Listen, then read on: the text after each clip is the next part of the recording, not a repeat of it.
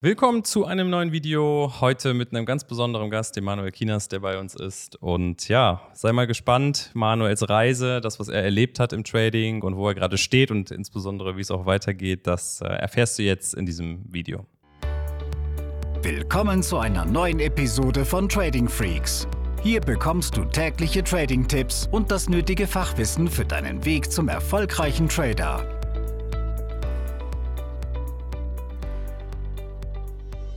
Ja, hallo zusammen. Tim, danke für die einleitenden Worte und auch danke für die Einladung, heute hier sein zu dürfen.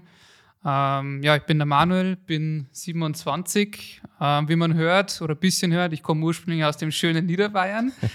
ähm, muss mich ein bisschen zusammenreißen, dass ja. vom Dialekt nicht so schlimm ist.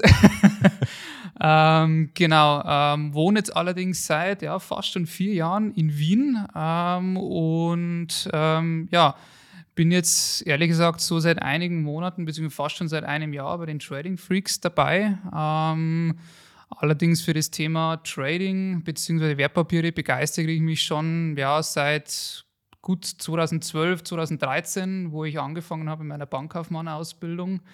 Und ja, das hat mich letzten Endes jetzt hierher geführt. Ja, sehr cool. Da hast du mir schon einige Fragen praktisch äh, abgenommen. Bin ich gar nicht böse drum. Ähm, ich fange gerne mal so an. Du hast ja schon gesagt, wohnst in Wien mittlerweile, hast äh, Bankkaufmann gemacht, hast ja genau. auch jetzt zuletzt in der Bank gearbeitet oder auch viel Zeit in der Bank verbracht. Ne? Richtig. Trotzdem war ja das Thema Börsenhandel ist ja immer noch so ein bisschen separiert, beziehungsweise gerade dann, wenn es ins Daytrading reingeht. Ne? Ähm, was mich interessiert, und bestimmt nicht nur mich, ist so dein Anfang. Kannst du dich noch so an deine ersten Schritte im Börsenhandel erinnern? Wie hast du angefangen mit dem Thema? Ja, die ersten Schritte waren natürlich sehr blauäugig. Ähm, Klassiker in der Berufsschule damals. Mit den damaligen Klassenkameraden hat man sich natürlich immer wieder so ein bisschen ausgetauscht, ähm, obwohl man eigentlich nicht wirklich viel Ahnung davon hatte. Also die ersten Berührungspunkte waren dann Optionsscheine und Knockout-Zertifikate. Ähm, wie gesagt, wo man dann angefangen hat, in der Berufsschule mal zu lernen, okay, wie funktioniert das, der Bezugsrechtshandel etc. Dann ist man langsam dort eingestiegen. Ähm, genau, das waren so die ersten Berührungspunkte. Ja, ich muss ein bisschen schmunzeln, weil es ja bei mir ähnlich war. Ich habe zwar vor der äh, Berufsschule damals schon angefangen, irgendwie mit Aktien zu handeln. Hast du selber Aktien gehabt, als du dann in die Bankkaufmannsausbildung gegangen bist? Das die typische hier, Apple, Coca-Cola und Co. oder so? Ähm, tatsächlich nicht, weil ich ehrlich gesagt mein Geld immer in die Ausbildungen rein mhm. investiert mhm. habe, weshalb jetzt für Aktien nicht äh, so viel Kapital immer zur Verfügung stand weil ich es davor für Optionsscheine verbraten habe. ja, genau. So ging es mir im zweiten Schritt, ne, so die, die, das erste Mal gesehen, was der komische Online-Broker da noch so alles anbietet, ne, nämlich Zertifikate. Ja. Und schon hängst du in einem Hebelprodukt, was du nicht kapierst. Ne? Richtig, ja. richtig. Und das ist eigentlich so ziemlich der größte Fehler, den man machen kann. Mhm. Ja, 100 Prozent. Äh, jetzt weiß ich nicht, ob es im Optionsscheinhandel damals schon so richtig schief ging. also ich habe das jetzt einfach vermutet, weil es bei mir relativ lange dann auch erstmal schief ging. Kannst du dich an deinen schlimmsten Trading-Fehler erinnern? Ja, mein schlimmster Trading-Fehler war damals ähm, das Thema Monsanto Bayer, wo mhm. es um die Übernahme ging, mhm. quasi von Seiten Bayer. Und ich mir eben dachte, ah ja, bei vergangenen Firmenübernahmen hat es ja meistens immer sehr gut geklappt, dass der Kurs von der zu übernehmenden Firma dementsprechend immer stark nach oben geht. Und auf dieses Pferd habe ich natürlich auch dementsprechend stark gesetzt. Nur ist es ziemlich in die Hose gegangen, nachdem dann feststand, hoppala, ähm, die Behörden oder die Kartellbehörden könnten dem Ganzen noch einen Strich durch die Rechnung machen mhm. und der Optionsschein ist genau in die falsche Richtung gegangen. Und ja. dementsprechend war für mich damals als 19-Jähriger zweieinhalbtausend Euro einfach mal innerhalb von einer Nacht futsch. Und das hat natürlich stark wehgetan. ja, kenne ich, kenn ich alles, äh, nur so zur Genüge. Das Ding ist ja, oft kommen die Leute so vom klassischen Aktienhandel. Wir kaufen mal eine Aktie, lassen die liegen, merken dann, ist vielleicht relativ langweilig, gerade wenn man noch nicht groß oder viel Kapital hat.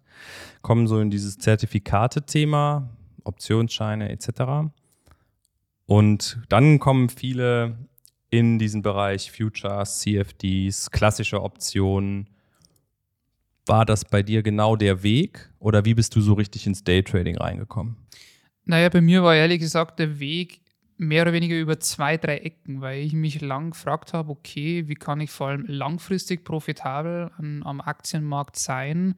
Und mir ging es einfach primär darum, die, die Ausbildung, die ich zwar in der Bank und auch in weiterer Folge im Studium genießen durfte, hat aber nie wirklich zielführend ähm, die Themen behandelt, hey, wie kann ich den Markt überhaupt richtig analysieren? Wie kann ich Unternehmen für, für Aktienkäufe etc. konkret analysieren?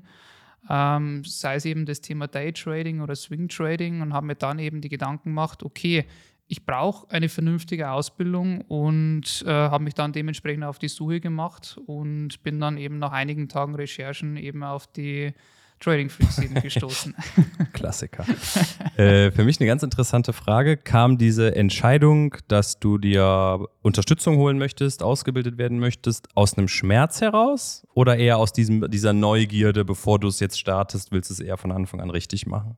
Ich würde mal sagen, es war irgendwo aus beiden mhm. ähm, so ein gewisser Punkt, weil zum einen natürlich die schmerzhaften Erfahrungen mit Optionsscheinen, zum einen mal gesteht man sich ja sehr ungern ein, äh, dass man Fehler macht und äh, das nicht so gut funktioniert hat. Ähm, aber trotz allem muss man dann auch irgendwo so reif sein und äh, sich auch bewusst sein, hey, sich zu Hilfe zu holen, ist keine Schande, im Gegenteil. Also es zeugt für mich eher von Stärke und das hat mich dann eben auch dazu motiviert. Ja. Ja, natürlich ich, bin ich jetzt vielleicht ein bisschen biased, dass ich sage, ja, aber ging mir ja auch so. Ich kenne sehr, sehr viele andere und auch sehr erfolgreiche Leute, die wesentlich äh, reifer, weiter, älter sind als ich in der Branche, da, auch in einer anderen Branche und die sagen, okay, wenn ich jetzt was lernen will, dann hole ich mir die Hilfe von den Leuten, die da schon sind, wo ich hin will, weil es äh, irgendwann ein Kostenthema ist, andersherum. Effizienz wird gesteigert und Zeit wird ganz anders genutzt. Ne? Ich sage immer, du musst dir einfach die Frage stellen, du weißt, oder dir die Aussage bewusst machen, du weißt ja heute noch nicht, was du nicht weißt. So, und dafür sind dann halt Leute da, die dich da an die Hand nehmen können. Ne? Ähm, spannendes Ding, weil jetzt ist es, ist es vielleicht ein Sprung zu sagen, okay, aus dem Optionsscheinhandel komme ich jetzt so in das Thema Daytrading mit Derivaten, CFDs, Futures etc. rein. Ähm, ich weiß, dass du vor fast einem Jahr bei uns äh, angefangen hast. Ende Dezember 2022. Genau. Und das bedeutet ja für die, die das nicht wissen, dass es, ähm, da sind auch durchaus einige Module sind, drin, so zum Thema Fachwissen, sind einige Strategien drin und wir konzentrieren uns ja schon aufs Forex-News Trading, aufs Aktien-News Trading. Was waren für dich so die ersten Strategien, wo du gesagt hast, boah, da hast du Bock drauf, das umzusetzen? Also für mich war es tatsächlich das Aktientrading in der mhm. US-Session, ähm, weil bei mir einfach das Thema war ähm, bezüglich des Zeitfaktors weil ich natürlich einen 9-to-5-Job ähm, einfach habe, beziehungsweise hatte. Ähm, und es mir einfach nicht möglich war, dass ich sage, okay, ich kann keine Zinsentscheide gegen 14 Uhr nicht mittraden oder auch äh, Trendlinienabpraller im, im Forex, weil das meistens einfach ähm, am Vormittag oder am frühen Nachmittag äh, passiert. Kann natürlich auch mal am späten Nachmittag passieren, natürlich. Aber ähm, dementsprechend habe ich mich einfach anfangs auf die Aktien stark fokussiert, weil es mir persönlich auch am Anfang etwas leichter gefallen ist, ähm, als jetzt im Vergleich der Forex-Markt, weil er doch sehr, sehr komplex ähm, aufgrund der verschiedenen ähm, Korrelationen, äh, aufgrund des Sentiments äh, und der Wirtschaftsdaten einfach ist. Ja, genau. Also wir gehen ja auf beides ein. Das ist ja, ich sage immer, das sind sowieso zwei Studiengänge. Aber das ist für den einen entschieden. Äh, fürs, fürs Aktienthema bleiben wir noch mal bei der Situation vor ein paar Wochen und ein paar Monaten. Wir kommen gleich noch dazu, was sich jetzt bei Manuel speziell auch verändert. Ich finde es nämlich einen super spannenden Werdegang. ähm, du bist Berufstätiger, du hast deinen Job, ja, der dann in der Regel irgendwie so um 16, 17 Uhr beendet ist. Dann kommst Richtig. du nach Hause und dann hast du Zeit fürs Trading. Konkret, äh, korrekt. Ja, das heißt, du hast dir Setups gesucht, die du in der US-Session umsetzen kannst. Und kannst du dich noch, ich meine, jetzt hat sich ja schon ein bisschen was verändert, so daran erinnern, wie so dieses Gefühl war, nach der Arbeit nach Hause zu kommen? Ich möchte eher so in die Richtung Psychologie. Hast du Berührungspunkte mit Fear of Missing Out? Also tatsächlich war es für mich ähm, habe ich mich immer sehr, sehr auf den Feierabend gefreut, unabhängig davon, dass die Arbeit zu Ende war, einfach nur deswegen, weil ich mich einfach mega aufs Trading gefreut habe. Mhm. Also äh, Thema Psychologie ist bei mir auch sehr, sehr wichtig gewesen. Natürlich auch in weiterer Folge, wenn man sich ernsthaft mit dem Gedanken beschäftigt, hey, will ich das vielleicht langfristig Vollzeit später mal machen, was auch unter anderem der Grund ist, ähm, weshalb ich mich auch vor über einem Jahr in psychologische Betreuung äh, zum Beispiel mhm. begeben habe, um einfach auch das Thema Psychologie im Trading wirklich intensiv äh, eben zu behandeln beziehungsweise ja. auch zu lernen, weil ich der Meinung bin, und das habe ich auch in dem letzten Jahr gemerkt, Trading ist 20, 30 Prozent Strategie, aber der Rest ist wirklich Psychologie. Also es steht und fällt alles mit deiner Psyche. Ja, ich sehe es genauso. Was ich da schon mal sage, ist, dass du in wahrscheinlich keinem anderen Job so sehr dein Spiegelbild vorgehalten bekommst oh ja. äh, wie, wie, im Trading. Und da kommen halt viele nicht mit klar, beziehungsweise sehen das gar nicht. Ne? Ähm, sehr, sehr guter Punkt. Sehr, sehr guter Punkt, ja. Also bei mir war es damals so, dass ähm, als ich noch äh, in, der, in der Bank war und dann selber angefangen habe zu traden, ähm, dass ich das Gefühl hatte, du musst jetzt irgendwie traden teilweise, weil du willst ja hier raus aus dem Laden. Ne? Du willst ja, ja. langfristig dein, dein, dein, eigener Chef werden und das ist kontraproduktiv gewesen, weil du die Trades halt nicht erzwingen darfst, ja, weil dann machst du irgendwas, was gar nicht da ist, sondern ich meine, du weißt es mittlerweile auch, unser Job besteht viel aus Disziplin und Warten. Warten auf die richtigen Setups, warten, bis die Ampel auf grün ist, wenn ich das jetzt mal so bildlich sage. Ähm, deshalb war ich neugierig, ja, wie, äh, wie du das macht oder gemacht hast nach der Arbeit. Wie viele Trades machst du heute oder in der Woche? Ist das irgendwie, kann man das runterbrechen?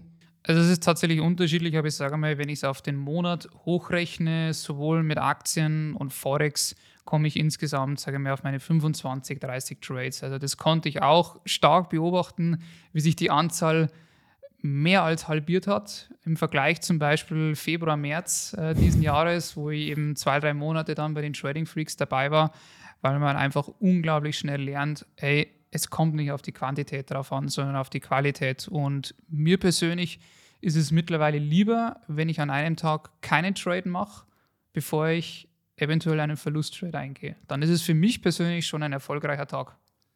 Sehe ich genauso mit einer kleinen Klammer drum. ich glaube, dass du Verluste, weißt du auch, Verluste nicht vermeiden kannst. Richtig. Mir geht es mehr und mehr darum, dass die Leute einfach verstehen, im professionellen Trading geht es viel um Ausschlusskriterien oder generell darum zu sagen, ich trade nur, wenn ich es darf, weil gerade meine Strategie komplett da liegt. Ja, der Markt bietet es genauso an, wie ich es haben will. Bestimmte Zonen wurden erreicht, Uhrzeiten passen, was auch immer die Kriterien sind. Und dann ist es okay zu traden und du bist im Verlust. Also mir, was ich halt oft merke, ist, dass die Leute kein gutes Verständnis dafür haben, was ist ein guter Trade, was ist ein schlechter Trade.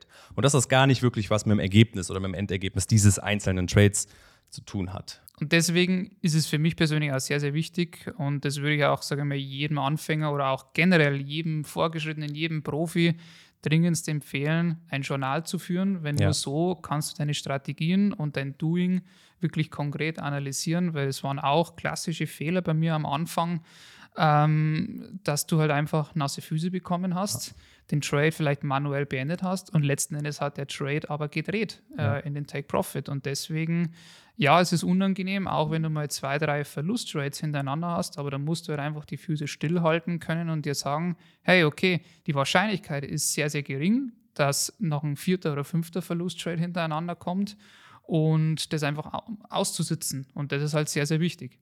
Jetzt möchte ich ähm, so ein bisschen das offenlegen, was wir eben angekündigt haben, dass du ja auch beruflich eine Veränderung äh, hast. Und ähm, ich es einfach super spannend finde, weil das ein Teil meiner Arbeit ist neben meinem Eigenhandel, dass ich genau das möchte, was du jetzt machst. Dass wir Leute dahin bringen, ähm, dass sie nicht mehr von, von einem Job oder von einem Konzern abhängig sind, sondern ihrer Leidenschaft nachgehen können. Vielleicht kannst du es selber so ein bisschen einleiten. Was hat sich da in den letzten Wochen getan? Was waren auch so die Gedanken? oder die Prozesse dahinter, dass du sagst, so du machst jetzt da den nächsten Schritt und wie sieht der aus? Thema war bei mir ähm, seit einigen Monaten, einigen Monaten steht für mich fest, okay, Trading, das will ich Vollzeit machen, das will ich langfristig machen, weil ich einfach mega, mega viel Spaß darauf habe. Äh, dran habe. Also ich merke es auch am Wochenende, ähm, dass ich mich mega auf den Montag freue. Das hatte ich noch nie, also in meiner ganzen beruflichen äh, Laufbahn. Ähm, sehr, sehr spannend, aber zeigt auch wiederum, wie viel Bock ich einfach auf das Thema ähm, habe, weshalb ich mich eben entschieden habe, ähm, eben beruflich jetzt äh, oder hauptberuflich zu traden. Ähm, war oder ist natürlich jetzt für mich eine gewisse Herausforderung auch am Anfang, weil natürlich bei mir das Eigenkapital de facto einfach noch nicht vorhanden ist. So, das heißt, ich bin dementsprechend von Prop-Trading-Firmen äh, gewissermaßen abhängig, was aber auch der Grund ist, weshalb ich mich jetzt auf zwei, drei verschiedene Prop-Firmen eben fokussiert habe, um da einfach nicht auf eine Firma angewiesen zu sein. Und des Weiteren ist es für mich aber eben auch sehr, sehr wichtig, dass ich mich psychisch voll aufs Traden konzentrieren kann. Bedeutet, ich muss irgendwie oder musste jetzt irgendwie schauen, dass ich zumindest mein, mein Grundeinkommen, also meine monatlichen Fixkosten, durch irgendeine andere Einnahmequelle ja. decken kann. Ja. Und da greife ich jetzt rein, beziehungsweise ich muss es nochmal ganz kurz erklären für die Zuschauer, die jetzt vielleicht ganz am Anfang stehen. Äh, eine Prop-Trading-Firma ist letztendlich eine Firma, die den, den Tradern Handelskapital bereitstellt und wenn sie es gut machen, die Trader, gibt es einen schönen Profit-Split. So, und das heißt, man kann da ja sehr, sehr schnell an nennenswertes Kapital kommen. Ich sage immer nennenswert, wenn es so ab sechsstellig losgeht. Spaß macht es dann nachher im, im, siebenstelligen Bereich. So, das sind für mich so Größen, wo man auch mit sauberem Risikomanagement einen guten Monatsverdienst haben kann. Aber und das war bei mir damals dasselbe. Und natürlich fragen mich Leute oft, Tim, wieso machst du denn eigentlich noch hier äh, Coachings und Ausbildung? Da gibt es sehr, sehr viele Wege, die das erklären. Das eine ist das rein mathematische. Mit dem Wissen, was ich habe, kann ich rechts Geld verdienen. Ich kann genauso gut links nochmal Geld verdienen. Ja, das heißt, äh, ich nehme einfach das, was, glaube ich, jeder, der sich als Kapitalist bezeichnet, gerne macht. Er nimmt Geld mit, wenn es vor einem liegt. Das ist das eine. Das zweite Thema ist, dass es für den Kopf für mich unglaublich wichtig ist, dass ich weitere Einnahmequellen habe. Bis heute habe ich die. Bis heute würde ich mir auch heute offiziell nicht zutrauen, nur von einem Broker oder einer Prop-Trading-Firma abhängig zu sein. Das war so ein bisschen meine Blauäugigkeit, als ich bei meiner ersten Prop-Trading-Firma war. Das lief ein bisschen anders ab als damals. Ich musste einen sechs Monats Track Record einreichen. Das hat alles funktioniert. Äh, ich habe mein erstes Kapital bekommen. So, und dann praktisch in der Nacht- und Nebelaktion sagt die Firma irgendwann, wir ziehen uns aus dem Bereich zurück, wir machen nur noch Private Equity. Viel Glück. Und das ist so ein Learning gewesen, wo ich sage, yo, stell dir vor, ich hätte jetzt meinen Hauptjob, meine Haupteinnahmequelle damals gekündigt. Ich hätte ähm, keine andere Einnahmequellen gehabt, dann ja, wäre das eine harte Zeit geworden. Vielleicht nur temporär, aber muss ja nicht sein, weil du weißt auch nicht, was dein Kopf mit dir da macht. So, und das nächste zum Thema Kopf. Mir hilft es einfach, viel, viele verschiedene, ja, was heißt viele, signifikante Einnahmequellen zu haben, zum Beispiel wie so ein Drei-Säulen-Modell. Weil wenn ich das weiß, dass ich am 30. aus diesen Quellen Erträge bekomme, dann bin ich im Trading viel lockerer und habe eben oh ja. keine Probleme mit Fear of Missing Out oder Aktionismus oder solchen Sachen, wo ich dann am 29. sage, oh, der Monat war aber jetzt noch nicht so toll, ich muss jetzt nochmal Gas geben, weil dieses, ich muss jetzt nochmal Gas geben, einfach irgendwo reinzuspringen, ist der Anfang vom Ende. Ne? Jetzt habe ich, jetzt hab ich viel erzählt, ich habe dir viel vorweggenommen, aber das ist das, wo, wo ich ähm, einerseits sagen kann, du hast dich halt richtig geil entwickelt in dem Jahr. Ich habe ja auch äh, Einblicke in dein Trading-Journal, äh, ähm, kann das also bestätigen. Ja, äh, vielleicht können wir ganz kurz darauf eingehen. Was ist für dich so das, wo du dich gefunden hast mit Trefferquoten und Chance-Risiko-Verhältnissen?